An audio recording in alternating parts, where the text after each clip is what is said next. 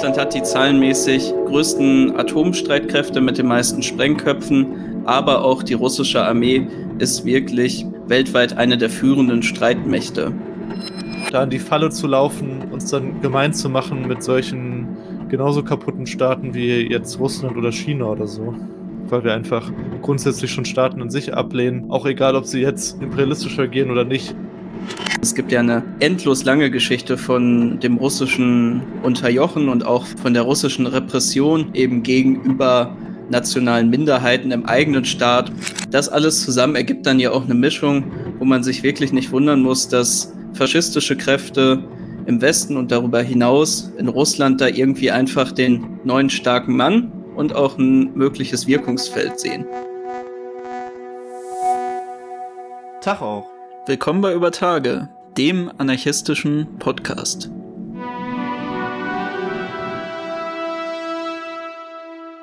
Heute in der 56. Folge sprechen wir über den russischen Imperialismus. Das ist ja jetzt eine der weiteren Folgen, die ganz aktuell im Zuge der Ukraine-Krise, des Ukraine-Kriegs erscheinen. Wir haben uns ja in einer vorherigen Folge zu Imperialismus mit dem NATO-Imperialismus beschäftigt und werden jetzt auch weiter diese Serie führen und irgendwann dann noch mal etwas zu chinesischem Imperialismus veröffentlichen. Ja, und das Ganze passiert wie inzwischen scheinbar fast alle Folgen oder Streams unter sehr widrigen Umständen. Das ist nämlich die erste Folge, die wir jetzt hier offiziell aus der Corona-Quarantäne aufnehmen, denn ich bin ja jetzt positiv, deswegen seht es uns auch nach, falls mal was nicht so gut funktioniert. Und auch Marian musste dementsprechend jetzt ausquartiert werden, damit er sich nicht noch bei mir ansteckt. Gott sei Dank ist er soweit negativ.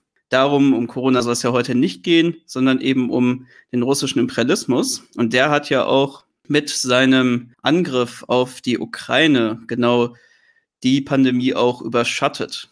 Aber der russische Imperialismus ist ja nicht erst seit heute da, sondern das ist ja eigentlich schon ein langer Wettstreit, den es da gibt. Denn zuerst das russische Zarenreich und später dann auch die Sowjetunion und dann eben der russische Staat hatten ja schon immer alte Ambitionen, ganz nach den westlichen Mächten auch eine imperialistische Weltmacht zu werden. Aber spannenderweise ist es ja auch genau wie bei China, dass erst wirklich der Sozialismus Mütterchen Russland zur Weltmacht gemacht hat. Wie das auch alles passiert ist, werden wir dann noch gleich sehen. Ja, und genau nach dem Ende der Sowjetunion galt dieser Feind ja auch als geschlagen. Und Russland musste sich erst nach und nach wieder zu einer bedeutenderen Macht mausern. Und jetzt wird uns dieses neue russische Selbstbewusstsein, diese neuen russischen Ambitionen in eben dem Ukraine-Krieg und auch den vorherigen Konflikten, an denen sich Russland beteiligt hat und auch wie es wirtschaftlich auf andere Staaten Einfluss nimmt, gezeigt gerade was diese ganzen militärischen Konflikte angehen, kann man sich auch die Frage stellen, ist es jetzt wirklich hier ein neues russisches Selbstbewusstsein, eine neue imperiale Ambition, die wir sehen, oder eher eine verzweifelte Verteidigung von den bisherigen Machtinteressen, die das russische Reich, wie es manchmal noch genannt wird, eben gerade so hat. Aber wollen wir uns doch zuerst der Geschichte widmen und da kann Marian uns ja perfekt einmal einen kleinen Überblick darüber geben, wie sich das eigentlich so mit dem russischen Imperialismus entwickelt hat. Ja, ich bin dann immer hier verantwortlich für die halbgaren geschichtlichen Vorträge aus dem Stehgreif. das dann immer so richtig holprig wird, aber ich lege jetzt einfach mal. Ja, komm, los. sei doch mal froh. Vorher habe ich das immer gemacht und dann äh, habe ich die Leute immer noch mit so, ach, warte, da kann ich ja auch noch was zu erzählen. Das ist doch schön, wenn das dann kurz und knapp wird und dann kommt man zum richtigen Thema. Gut, gut. Ja, du hast es ja gerade schon gesagt, dass die wirkliche Industrialisierung und Entwicklung des Kapitalismus erst durch die Umstrukturierung der Sowjetunion gekommen ist. Vorher war es ja ein sehr, sehr bäuerlich geprägtes Land, sehr wenig Industrie vorhanden und die Sowjetunion hat das eigentlich dann erst alles richtig entwickelt und eben in der Umbruchszeit von eben dem Realsozialismus zum man kann ja nicht Staatskapitalismus dann auch sagen, zum eigentlichen heute, heutigen bestehenden kapitalistischen System gab es dann natürlich einen Kampf um die Anteile an diesen sozialistischen Betrieben, so wie das ja auch dann in Ostdeutschland oder so der Fall war, wo einfach dann eben so ein bisschen heuschreckenmäßig sich die Kapitalistenklasse versucht hat, großen Anteil zu sichern an den sozialistischen Betrieben und darin liegt dann auch eigentlich im Prinzip die heute oft umschriebene Entstehung der Oligarchie begründet, wie wir sie heute vorfinden. Es kam dann natürlich zu einer großen wirtschaftlichen Krise nach dem Ende der Sowjetunion und da große Neu- Neu- und Umstrukturierungen ich denke, die Verelendung, die da nach dem Ende der Sowjetunion stattgefunden hat, für weite Teile der lohnabhängigen Klasse war nochmal erheblicher, als es in Ostdeutschland der Fall war. Und hier war das ja schon extrem krass. Da könnt ihr auch gerne nochmal in unsere Folge Annexion der DDR reinhören, wo das auch nochmal gut dargestellt und beschrieben wird. Putin hat es dann geschafft, eine wirtschaftliche und nationale Stabilität zu gewährleisten und hat auch wieder diesen Fokus auf eine stärkere Einflussnahme auf die Nachbarstaaten gesetzt, weil man ja sagen muss, dass eben diese große Sowjetunion mit den Jahren dann eben sehr stark zerbröckelt ist und viele Länder sich eher dann dem Westen angenähert haben und eher den Kontakt dann zur Europäischen Union, zu den USA, zu der NATO gesucht haben. Und Putin hat, hat auch wieder dieses ja, dass Russland wieder als Nation stark und groß wird, hat das eben nach dem Zusammenbruch der Sowjetunion auch wieder für viele Russen auch symbolisiert. Jetzt auch Kampfjet-Pilot und all mögliches äh, Gedöns. Also er ist ja auch ein Mann, der, sag ich mal, doch dazu das perfekt symbolisiert eigentlich, dieses Bild von einem starken, unabhängigen, stabilen Russland und vor allen Dingen auch großes Russland. Russland hat dann natürlich auch internationale Partnerschaften geführt und hat auch versucht, international eine wichtige Rolle zu spielen in den Entwicklungen unserer Zeit, hat ja auch dann in Syrien ordentlich mitgemischt und hat eben so, wie man heute vielleicht sagen würde, so ein bisschen über seiner eigentlichen Rolle, wenn man jetzt so sieht, wie die russische Armee und so weiter auch teilweise beschaffen ist, probiert zu spielen, um eben auch als wichtiger Teil so von internationaler Partnerschaften und Aufteilungskämpfen der imperialistischen Mächte äh, wahrgenommen zu werden. Und da war es auch oft immer so ein bisschen unklar. Man kann eigentlich sagen, dass dieser Platz von Russland immer so ein oftmals auch ein bisschen zwischen den Stühlen stand, dass jetzt nicht so eindeutig zu verorten war, wie sich, wie sich bestimmte Einmischungen entwickeln und wo Russland genau steht und wie, wie wichtig Russland für die Weltgemeinschaft in einem imperialistischen Sinne da ist. Das war nicht so klar wahrzunehmen, wie das jetzt zum Beispiel bei den USA oder so der Fall ist. Spätestens dann 2014 kam es zu dieser verstärkten Konfrontation mit dem Westen auf einer internationalen Ebene auch wieder und natürlich speziell eben dann mit der Annexion der Krim zu starken Konflikten an den eigenen Grenzen wir haben ja schon ein bisschen in unserer NATO-Folge beschrieben, was so die Hintergründe von dem NATO-Imperialismus da ähm, der Fall ist und von dem EU-Imperialismus, von der, von der Osterweiterung. Ähm, das ist natürlich nur eine Seite der Medaille und auch Russland hat eben in seinem eigenen Interesse als Lokalmacht versucht, wieder seine Grenzen zu erweitern, sein Einflussgebiet ähm, speziell eben vor seinen Landeszonen, also um dann auch so eine Pufferzone zur NATO ähm, zu schaffen, ausgebaut.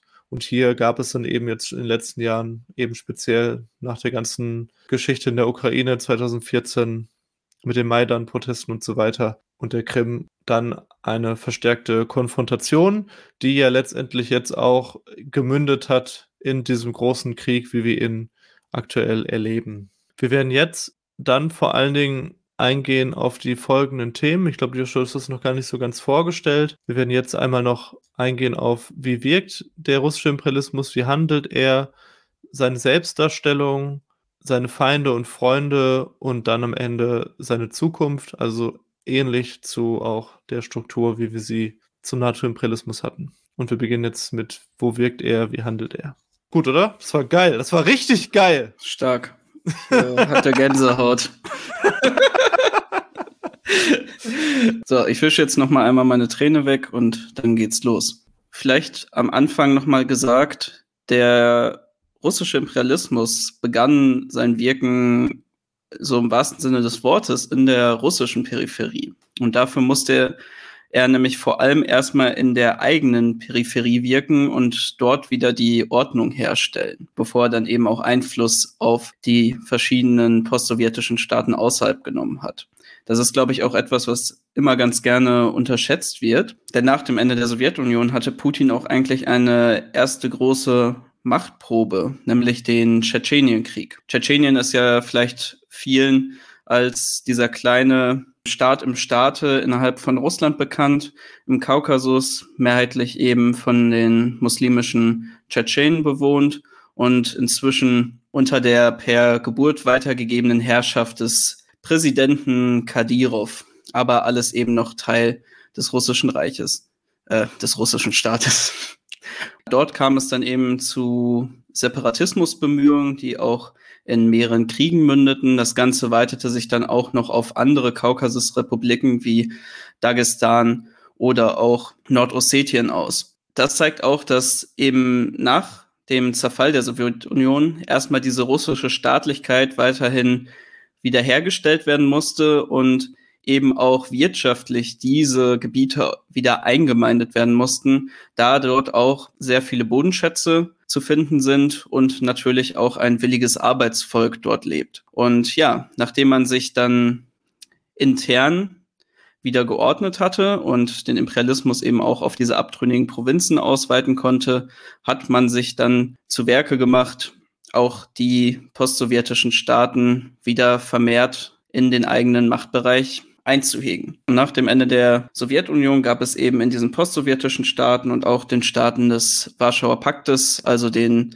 allermeisten übrigen sozialistischen Staaten, gar nicht so große Probleme, weil es noch recht viele Politiker auch vor Ort gab, die weiterhin eine starke Bindung an Russland gefordert haben, mit einem gleichzeitigen Programm von einer neuen nationalen Unabhängigkeit. Also man wollte sich gar nicht, so wie das dann häufig auch in westlicher Geschichtsschreibung dargestellt wird, dann irgendwie komplett lossagen und auch aus dieser wirtschaftlichen Sphäre raus, sondern häufig gab es auch intern einfach Bestrebungen dabei zu bleiben oder es hat halt eben die alte Machtelite einfach einmal kurz gewechselt oder weiterhin bestanden. Dadurch war das dann gar nicht so ein großes Problem von Russland, da wieder Einfluss drauf zu nehmen. Also es ist jetzt nicht alles eine Geschichte von nach und nach kriegerischer Konsolidierung von so einem Großreich, sondern häufig musste man da gar nicht so viel Druck drauf ausüben.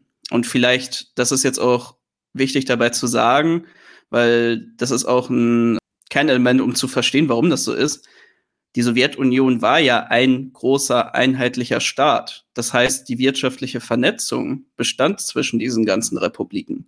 Und dementsprechend, da diese Wirtschaft von den ganzen Sowjetrepubliken aufeinander angepasst und auch voneinander abhängig war, in eben ihren logistischen Ketten, in ihren Wertschöpfungsketten, ist es ja auch klar, dass man weiterhin diese Zusammenarbeit dann eben bestehen lassen hat oder auch daran interessiert war das habe ich ja auch äh, schon mal in der Folge zum Ukraine-Krieg angesprochen, was das für einen Staat bedeutet, wenn er da einfach komplett rausgerissen wird. Das sieht man ja eben an der jetzigen Wirtschaftskrise von der Ukraine. Eine sehr wichtige zentrale Rolle für den russischen Imperialismus führt dabei auch der größte Gaskonzern der Welt, Gazprom. Generell ist es ja so, dass Russland jetzt nicht unfassbar viel eigene Exportprodukte oder so zu bieten hat, aber Gas ist eben wirklich was, was dann auch eine sehr große internationale Vernetzung mit sich bringt und ein sehr, sehr großes Politikum. Für deutsche Verhältnisse sieht man das ja sehr stark jetzt mit der ganzen Geschichte um Schalke 04 herum und dem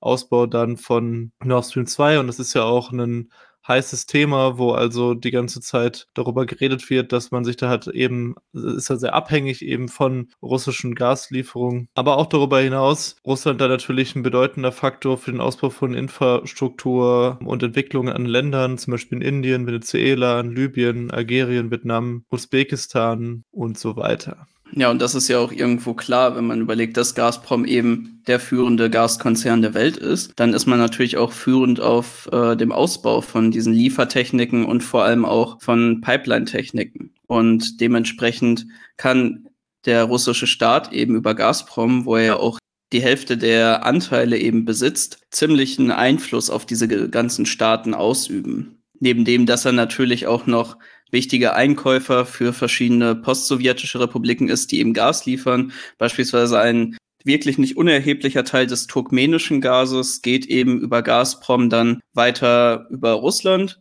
Aber auch eben, wie du schon gesagt hast, einfach ein extrem wichtiger Lieferant. Ich weiß gar nicht mehr, wie viel das in Deutschland ist, aber ich glaube, ein Drittel oder die Hälfte unseres Gases kam ja vor dem Ukraine-Krieg aus Russland. Das muss man sich mal vorstellen. Das ist natürlich ein ziemliches Druckmittel. Auch dadurch, dass Russland sehr äh, stabile Verträge den verschiedenen Staaten gewährleistet, ist das weiterhin eine wichtige Einflussnahme. Ich glaube, es gibt sogar eben für die gerade schon angesprochenen postsowjetischen Staaten, die ja dann Russland auch zusammengefasst hat in der Gemeinschaft unabhängiger Staaten. Das war ja so ein bisschen so eine Art äh, Nachfolgeorganisation für die Staaten, die vorher in der Sowjetunion Teil von der SU eben waren, die dann nicht wirklich in einem Maß wie in der EU, aber in der Staatengemeinschaft eben zusammengefasst wurden und dort zusammenarbeiten konnten. Da gab es dann auch oder gibt es immer noch so Sonderkonditionen und extrem günstiges Gas für diese verschiedenen Staaten. Das ist natürlich ein ziemlich wichtiger Entwicklungsschritt für den russischen Imperialismus, denn wir wissen ja, es braucht eben diese Monopolkonzerne, die dann auch die Macht haben, ihre wirtschaftliche Entwicklung in anderen Staaten fortzuführen, weil auch irgendwann einfach der russische Markt abgegrast ist. Aber es ist ja auch nicht nur Gazprom, sondern die drei größten Konzerne in Russland sind eben entweder Öl- oder Gaskonzerne. Wir haben dann eben noch Lukoil, was als der einzige von den drei Staaten nicht mehrheitlich von dem russischen Staat gehalten wird. Aber wir haben auch noch Rosneft, den russischen Gas- und Ölkonzern, vor allem eben mit einem Fokus auf Ölförderung, der auch mehrheitlich vom russischen Staat gehalten wird, den wir vielleicht auch dafür kennen, dass unser geliebter ehemaliger sozialdemokratischer Bundeskanzler Gerhard Schröder dort bis vor kurzem eben auch noch Vorstandsmitglied war. Was man vielleicht auch noch dazu sagen muss, ist ja, dass es ja bei jetzt bei Gas äh, speziell ja auch wirklich eine große Infrastrukturfrage an sich erstmal ist, weil du hast halt diese große einmalige Investition, diese ganzen Leitungen zu legen, um dann dein Gas um die Welt zu schicken. Aber dann ist es auch vergleichsweise günstig, das liefern zu können und das Gas ist auch extrem günstig. Und jetzt, wo Deutschland mit dieser Kriegssituation konfrontiert ist, da gibt es dann auch hier die Diskussion oder die Pläne, dass Deutschland irgendwie eigenes Gas da produziert und das ist also soweit ich das jetzt im Kopf habe, drei, viermal so teuer wird das halt sein im Vergleich zu dem russischen Gas, obwohl das ja so weite Strecken geliefert werden muss. Aber es ist eben ziemlich günstig, das halt über diese Pipelines zu uns zu schicken. Man muss das ja auch so sehen. Ich glaube, die Alternative ist einmal, wie du gesagt hast, es selber zu produzieren. Was aber auch bei einem Land, was irgendwann seine Gasvorräte im Gegensatz zu Russland und anderen Staaten ausgeschöpft hat, eben zu Fracking-Feldern führt. Und wir wissen ja alle, dass äh, Fracking nicht sonderlich beliebt ist bei der Bevölkerung, wenn wir, vor allem wenn wir die Bilder eben aus indigenen oder Arbeitergemeinschaften aus den USA kennen, wo dann eben das äh, Hahnwasser anfängt zu brennen, neben den ganzen anderen schwierigen Umweltfolgen. Abgesehen davon bleibt halt die andere Alternative, wenn man keine Pipelines hat, wie es jetzt der Fall dann eben ist, US-amerikanisches oder kuwaitisches Flüssiggas einzukaufen, wo Deutschland jetzt auch nicht die Infrastruktur hat. Ja, und da hatte Russland natürlich einen ziemlich starken Hebel. Ja, ich glaube, an den Beispielen sieht man dann auch gut, wie wichtig einfach die Rohstoffindustrie bei den Konzernen für den russischen Staat ist. Neben dem hat eigentlich der russische Imperialismus ein anderes Steckenpferd und das ist einfach die starke militärische Schlagkraft der russischen Streitkräfte und auch der russischen Söldner. Denn neben diesem Rohstoffreichtum und der Infrastruktur für den Abbau dieser Rohstoffe hat die Sowjetunion Russland einen, ja, anderen, wie soll man sagen, Goldesel oder ein anderes Geschenk hinterlassen. Und das sind eben die Überreste der russischen Armee, die natürlich im Kalten Krieg für eine Konfrontation mit dem Westen hochgerüstet wurden. Wir hatten es ja auch schon in der Ukraine-Konfliktfolge angesprochen.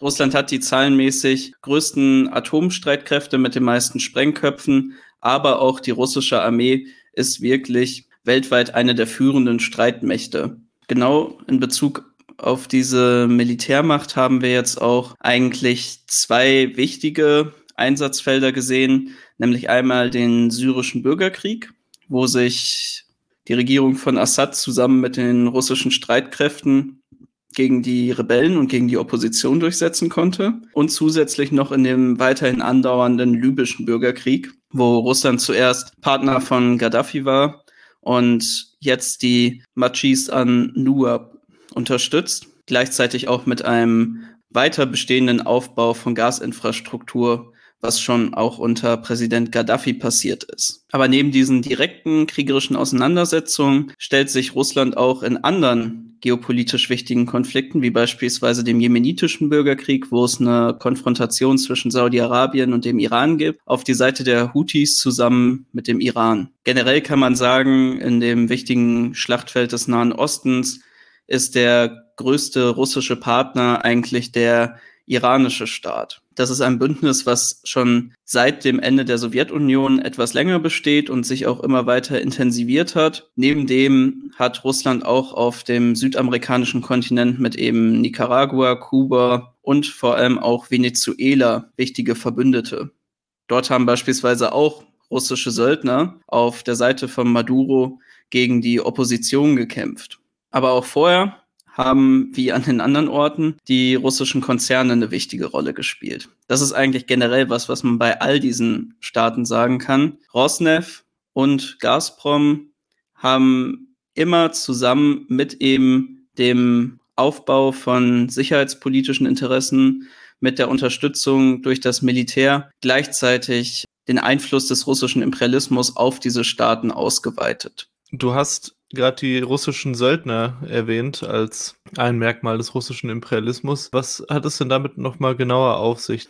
Ja, ich bin jetzt bei weitem kein Experte, was irgendwie äh, russische äh, PMCs, also private Militärfirmen angeht, aber die Gruppe Wagner, das ist eine Söldnertruppe, die sich eben aus ehemaligen Reservisten der russischen Streitkräfte gegründet hat und von einem russischen, man sagt ihm nach, Neonazi zu sein, weil er eben Bewunderer der Wehrmacht ist, wie er mehrfach bemerkt hat, angeführt wird, der sich selber den Codenamen Wagner aufgrund wahrscheinlich seiner Liebe zu der Musik von Richard Wagner gegeben hat. Ja, und diese Gruppe Wagner, die ist, glaube ich, nach Schätzung irgendwas zwischen 3000 und 6000 stehenden Männern groß hat sich eben an verschiedenen Konflikten beteiligt. Ist auch ganz spannend, äh, wenn man danach sucht, dann findet man beispielsweise auch aufgrund ihrer Beteiligung im zentralafrikanischen Bürgerkrieg ein kleines Denkmal was in der Hauptstadt der Zentralafrikanischen Republik für eben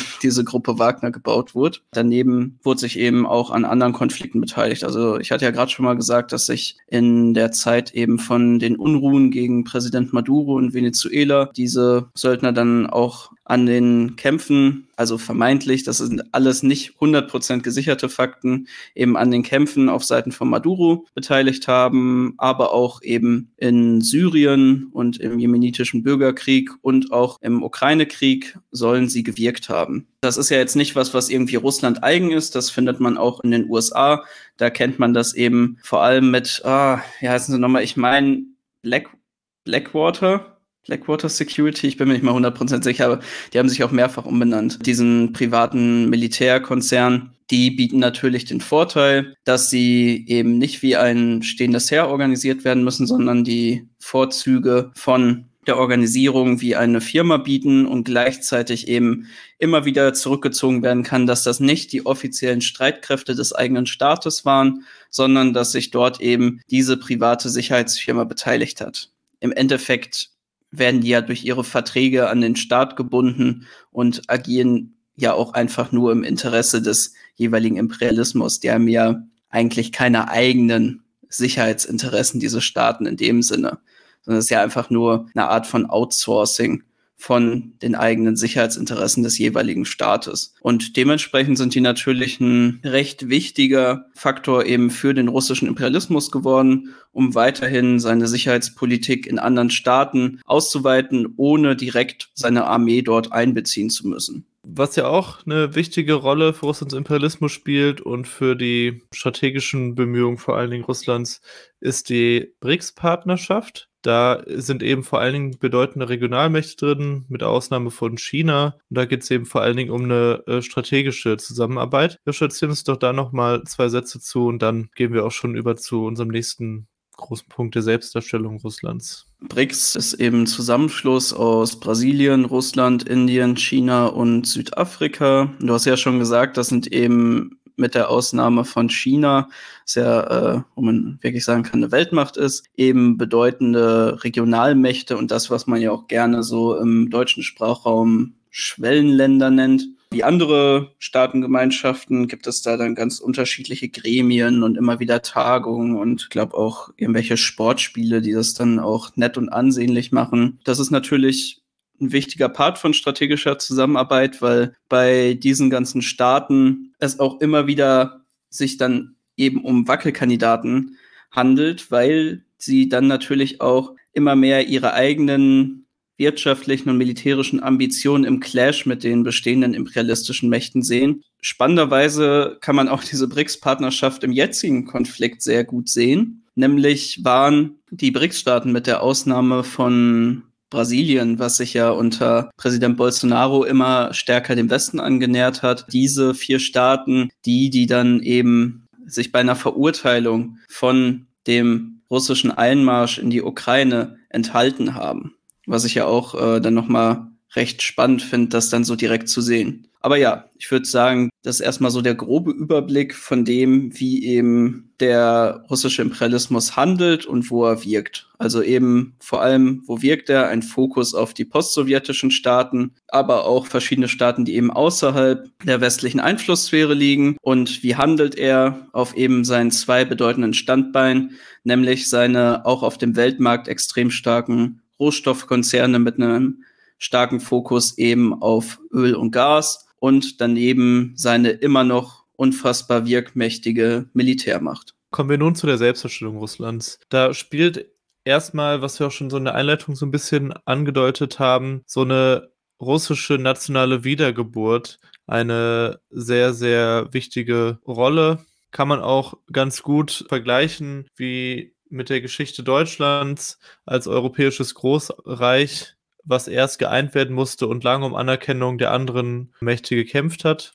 Mit dem Zarenreich früher und der Sowjetunion später gab es ja eben dieses große Russland als wichtige Weltmacht letztendlich. Das Wiedererlangen dieses Status ist auf jeden Fall ein ganz, ganz wichtiges Bestreben in der russischen imperialistischen Politik und dahin will man auch eigentlich wieder zurück. Ist jetzt auch nichts völlig Außergewöhnliches. Ich denke, jeder Staat zumindest alle Staaten, die auch mal in der Vergangenheit eine große Geschichte hatten, will eigentlich zu, zu den alten Großreichzeiten dann wieder anschließen. Gibt natürlich einfach ein paar so marginale Staaten, die erst gar nicht in diesen Wahnsinn kommen, weil sie realistischerweise dahin nie hinkommen werden. Aber genauso wie das halt eben auch Türkei gerade möchte, wieder auf diesen Stand zu kommen, möchten das natürlich auch viele andere Staaten auch. Dieser Anspruch leitet sich, wie gesagt, aus dem Zahnreich und der Sowjetunion ab und äh, lässt sich damit natürlich auch historisch begründen, sage ich mal. Also dieser Anspruch, dann eine Regionalmacht zu sein, jetzt zum Beispiel mit der Ukraine, da haben wir auch schon ein bisschen beschrieben, dass die Ukraine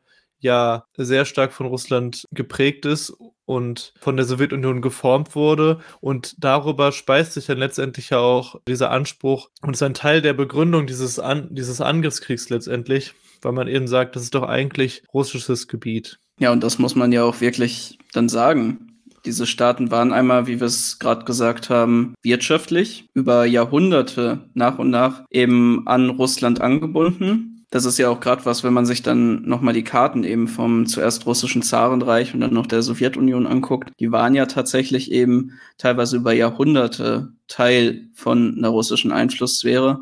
Und neben dem, neben dieser Prägung, neben dieser Russifizierung, was dann über die verschiedenen Jahrhunderte oder Jahrzehnte dann passiert ist, gab es natürlich auch einfach eine Ansiedlung von russischer Bevölkerung. Also man findet ja in eigentlich fast allen postsowjetischen Staaten mal mehr, mal weniger heute noch teilweise recht signifikante russische Bevölkerung in den einzelnen Staaten. Und Russland weiß ja auch wirklich, das dann eben für seine Selbstdarstellung zu verwenden. Wir kennen es eben jetzt mit einem ganz prägnanten Beispiel aus der Ukraine, wo Russland teilweise berechtigt, teilweise natürlich auch in einer sehr ideologisierten Darstellung von eben der Furcht der russischen Bevölkerung gesprochen hat, dort eben von einer russlandfeindlichen Neonazi-Regierung drangsaliert oder sogar ausgelöscht zu werden. Aber wir kennen das auch aus den baltischen Staaten, wo es ja auch, wie ich es jetzt mal ganz direkt in Estland mitbekommen hatte, eben eine recht signifikante russische Bevölkerung gibt, die dann auch in russische Sprachschulen gibt, wo es dann natürlich ein sehr signifikantes Interesse des russischen Staat, Staates gibt, darauf Einfluss zu nehmen und gleichzeitig auch eine durch eben westlichen Imperialismus, aber auch eigene nationalistische Bestrebung immer stärker werdende Ablehnung und Feindschaft gegen der russischstämmigen Bevölkerung. Zum einen Teil einfach aufgrund des stumpfen Nationalismus, zum anderen aber natürlich auch, weil man eben eingebunden in diesen westlichen Imperialismus und auch einer historisch begründeten, etwas verständlicheren Angst, wieder eingemeindet zu werden in dieses russische Großreich, diese russische Bevölkerung dann als eben fünfte Kolonne, also Feind im eigenen Land wahrnimmt. Daraus lässt sich natürlich für die Selbstdarstellung des russischen Imperialismus ein ziemlicher Anspruch auf eben das Einmischen in die Belange dieser Staaten ableiten. Ja, wichtig ist, denke ich, auch noch, das russische Modell dem Modell, dem westlichen Modell sein eigenes entgegenhält. In der Europäischen Union, in den USA und so weiter wird der Liberalismus als ganz großen, ganz großer Punkt beschrieben.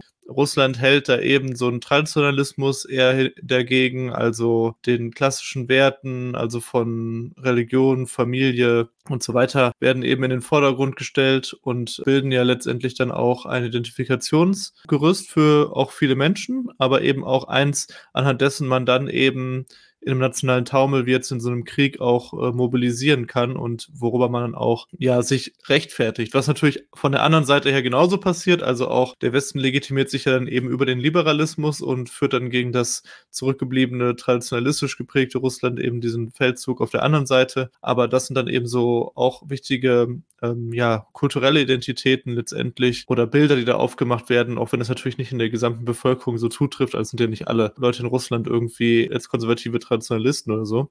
Ja, auch nochmal, um aufzugreifen, was du gesagt hast mit diesem Traditionalismus, dass der natürlich nicht so stark in der Bevölkerung ist.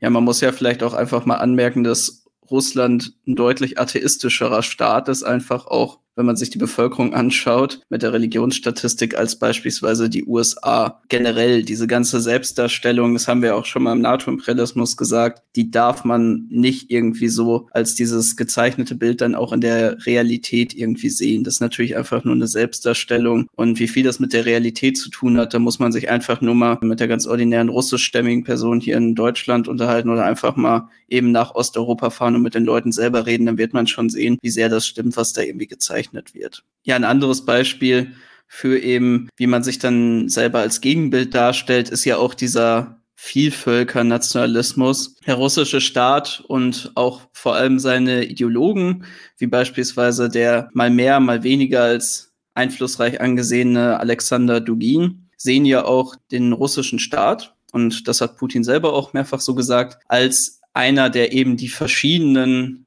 Nationalismen der einzelnen Völker und auch ihre Religion, ihre Tradition achtet und sie eben trotzdem in dieses russische Großreich mit einbezieht.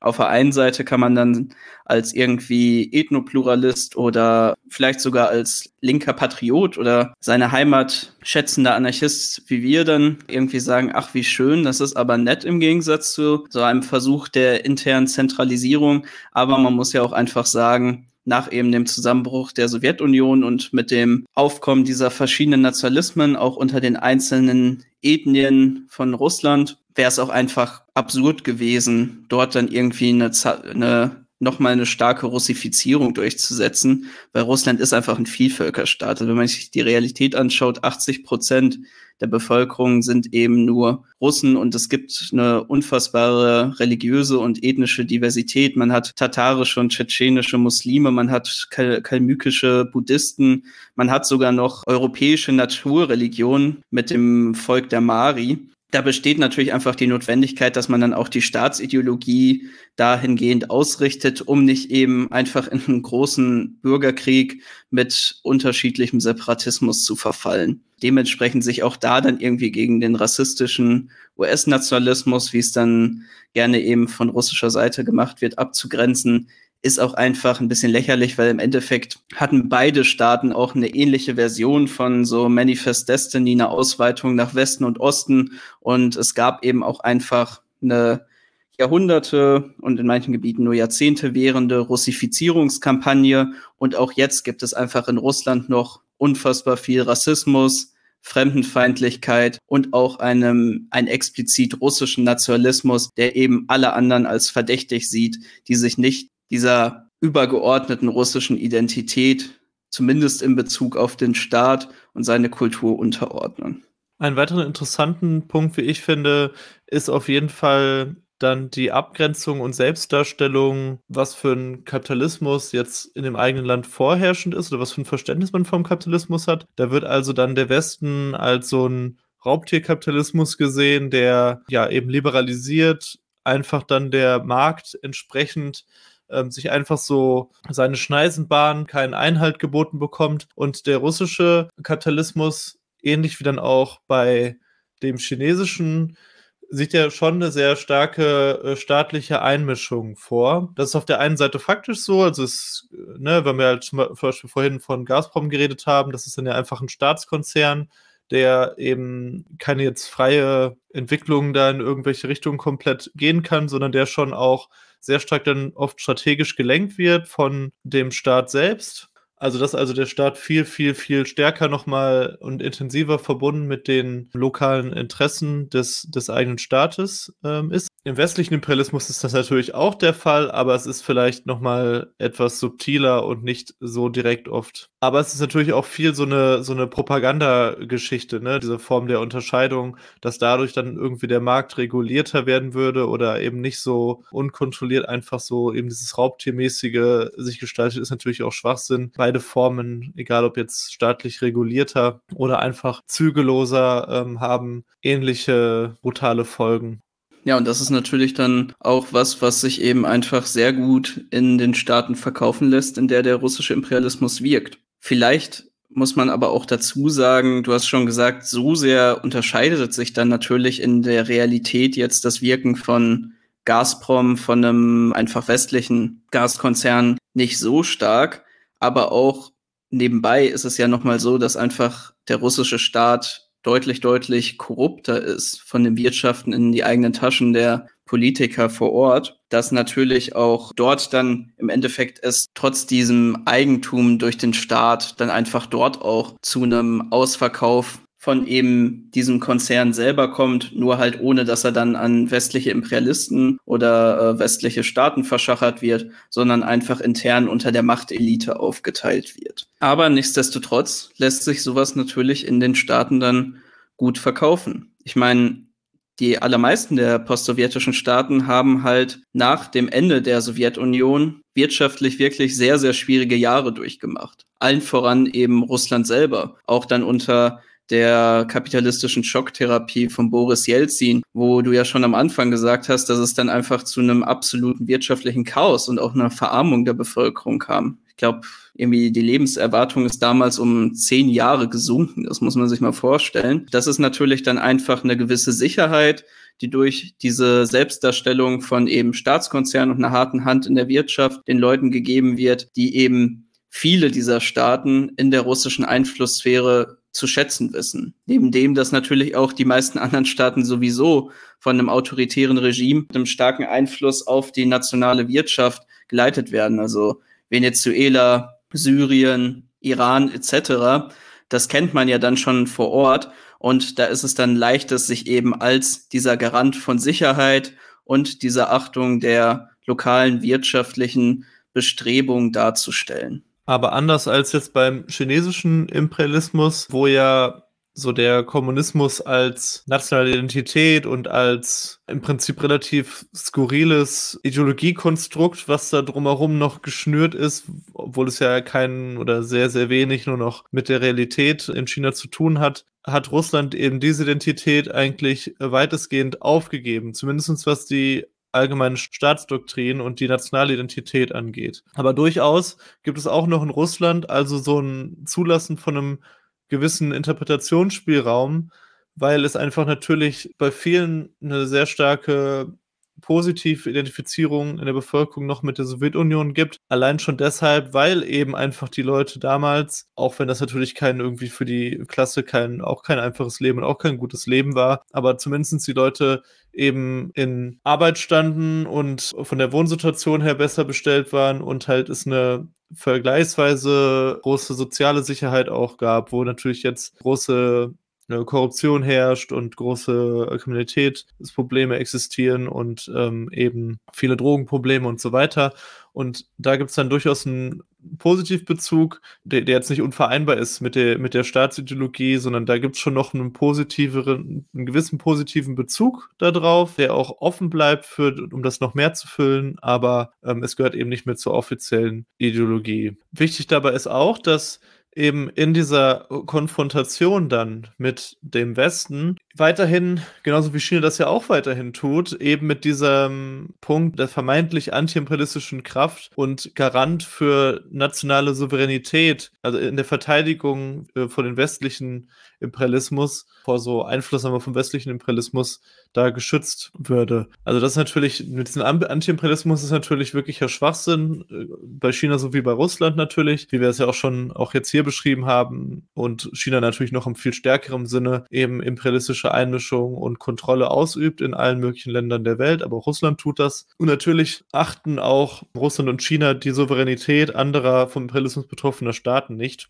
Aber es wird eben in dieser Propaganda weiterhin so beschrieben, weil natürlich sowohl Russland als auch China diese Geschichte haben, dass sie also vom, vom US-Imperialismus, vom, vom westlichen Imperialismus so stark betroffen waren, sich da halt eben so auch herausentwickelt haben ein Stück weit und da eben eine eigene Position der Stärke gefunden haben, dann kann man sich natürlich da gut gegen positionieren und eben für Staaten, die dann vom westlichen Imperialismus betroffen sind, kann es dann durchaus, oder ist es auch faktisch einfach eine, eine Möglichkeit, dann ja, sich auf die Seite dann Russland zu stellen oder Chinas zu stellen, um da dann auch Unterstützung zu erhalten für die jeweilige Politik. Und dann wird dann auch, je nachdem, je nach Situation, dann vielleicht auch einfach Russland oder China als das geringere Übel betrachtet an der Stelle von jetzt zum Beispiel so einem Land wie Syrien oder so. Oder das geht dann eben besser einher mit den, mit den lokalen Interessen dann der jeweiligen Staaten. Ja, und das finde ich ist dann auch einfach ein sehr wichtiger Punkt, weil Russland kann gerade diese Sicherheit eben über seine Militärmacht und gleichzeitig dann auch noch über seine Öl- und Gaskonzerne gewährleisten. Aber auch diese Art und Weise, wie Russland da ja agiert, das hat ja nicht irgendwie was mit einem mit einer generell eingeschriebenen Staatsdoktrin verschrieben eben auf irgendwie eine Achtung nationaler Souveränität oder so einem hehren Ideal von jedem Volk sein Führer und jedem Staat seine Grenzen zu tun, sondern das hat ja eher was einfach damit zu tun, dass Russland gerade nirgendwo in der Situation ist, dass es irgendwie aktiv andere Staaten angreifen könnte, um da einen Regime-Change auszuführen, wie es dann in dem Fall von Irak, Libyen oder Jugoslawien der Fall war sondern dass Russland da gerade einfach in einer Abwehrhaltung ist und sich erstmal darum kümmern muss, dass die Verbündeten, die man sich da gewählt hat und die Staaten, die einem da zugelaufen sind als Garant der Sicherheit, eben nicht von westlichen Staaten weggeputscht oder über NGOs und wirtschaftlichen Einfluss dann eben nach und nach aus der eigenen Machtsphäre gerissen werden. Das ist, glaube ich, da einfach auch nochmal der Punkt, warum Russland da so handelt, wie es eben handelt. Ja, gehen wir ein bisschen über zu unserem nächsten Punkt, und zwar zu der Frage, was für Freunde und Feinde hat Russland letztendlich? Da ist, denke ich, für jeden politisch was dabei. Ich finde das schon sehr skurril, was es alles so für Bezugsnamen auch hier aus Deutschland auf Russland gibt. Da hast du eben von Faschisten, weil es natürlich eine entsprechend starke faschistische Bewegung auch in Russland gibt und das auch ein autoritärer Staat ist, der dann halt eben mit Russia Today und so weiter dann auch hier eine probiert eine Einflussnahme auszuüben, aber dann halt eben von eben so explizit neonazistischen Kreisen bis eben zu eher so eher Reichsbürgern und esoterischen oder Verschwörungsmilieu-Kreisen, die dann eben Russia Today bedienen, hast du genauso auf der anderen Seite also ein nicht ohne relevantes linkes Milieu von eben DKP über lange Jahre jetzt natürlich die Linke, wo man natürlich jetzt gucken muss, wie sich das entwickelt, aber da wird wahrscheinlich nicht mehr so viel übrig bleiben von der Unterstützung für Russland nach der ganzen Nummer jetzt, allein schon wegen dem politischen Druck auf die Linke. Und sonstiger kleiner, kleinerer, diffuserer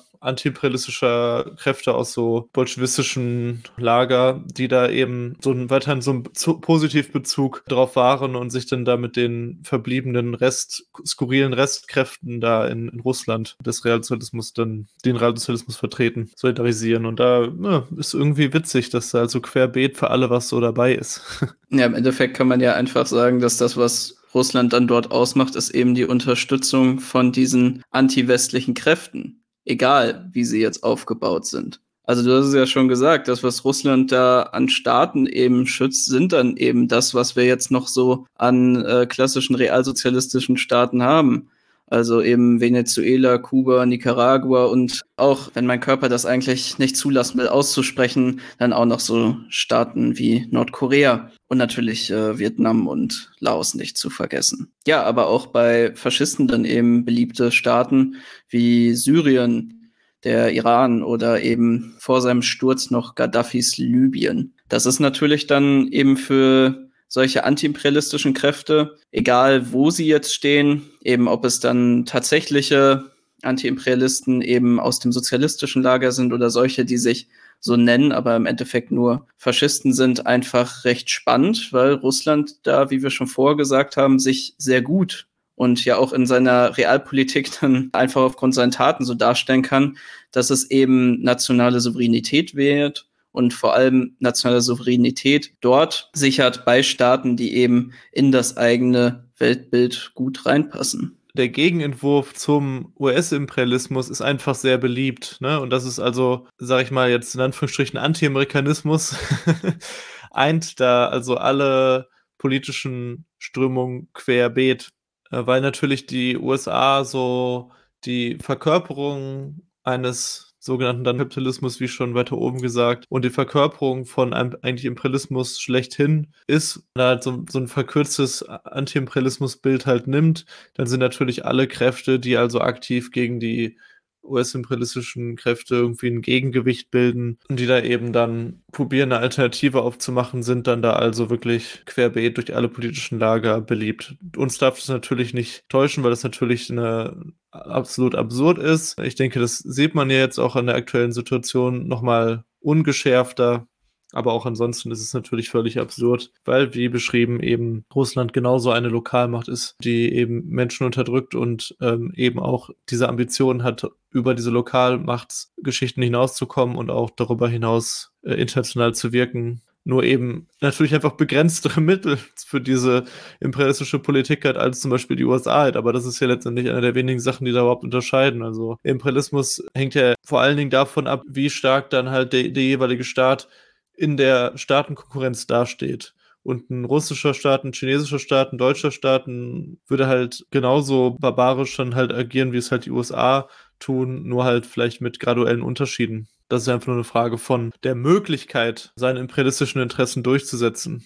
Ja, und das finde ich jetzt auch wirklich ein ganz wichtiger Punkt, der echt oft von Leuten vergessen wird und wo dann einfach die gegebene Situation jetzt, wie dieser Staat dasteht, dann irgendwie als inhärentes Charakteristikum dieses Staates oder dieser Kultur, wie auch immer gesehen wird, die dann notwendigerweise milder oder äh, liebevoller gegenüber der Wahrung nationaler Souveränität oder wirtschaftlicher Ausbeutung oder was auch immer ist. Aber wie du schon gesagt hast, es liegt einfach an der Stärke in der Konkurrenz.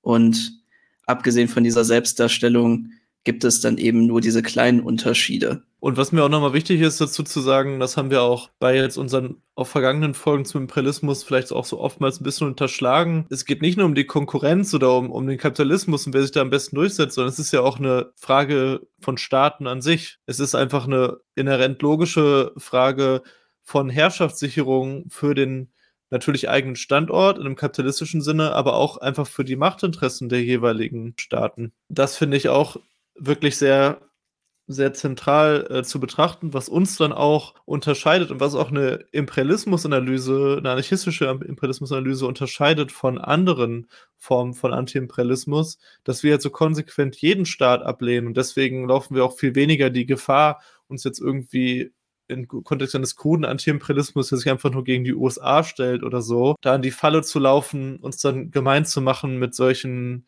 genauso kaputten Staaten wie jetzt Russland oder China oder so.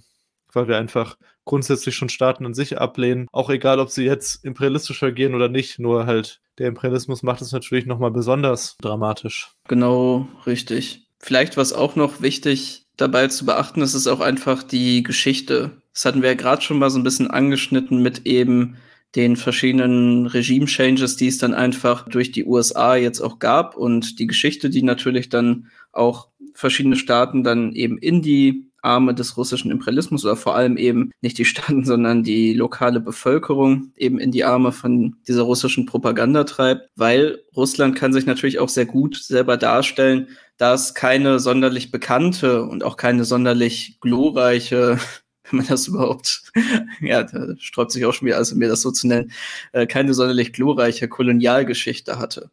Denn Russland hatte ja jetzt neben eben Alaska keinen Einfluss auf den amerikanischen Kontinent, hatte keine Besitztümer in Afrika und hat sich da auch nur sehr begrenzt am Kolonialismus beteiligt. Und generell ist auch einfach sein Großmachtbestreben lange hinter den eigenen Ansprüchen zurückgeblieben und hat sich eben vor allem auf sein ihm dann von außen oder von sich selber zugesprochenes Gebiet beschränkt. Natürlich ist es dabei aber nicht so, dass irgendwie Russland da auch keine Geschichte hat, sondern es gibt ja eine endlos lange Geschichte von dem russischen Unterjochen und auch von der russischen Repression eben gegenüber nationalen Minderheiten im eigenen Staat und auch einer aktiven genozidalen Politik gegenüber der indigenen Bevölkerung gerade im russischen Osten. Aber da das alles einfach deutlich weniger bekannt, deutlich weniger aufgearbeitet ist, kann sich Russland eben auch immer so darstellen als irgendwie dieser Wahrer von eben ethnischer Vielfalt und von den einzelnen Traditionen. Das ist natürlich auch noch mal was, was dann bei vielen Leuten sowohl im rechten als auch im linken Spektrum ansprechend wirkt. Und vielleicht um auch noch mal auf die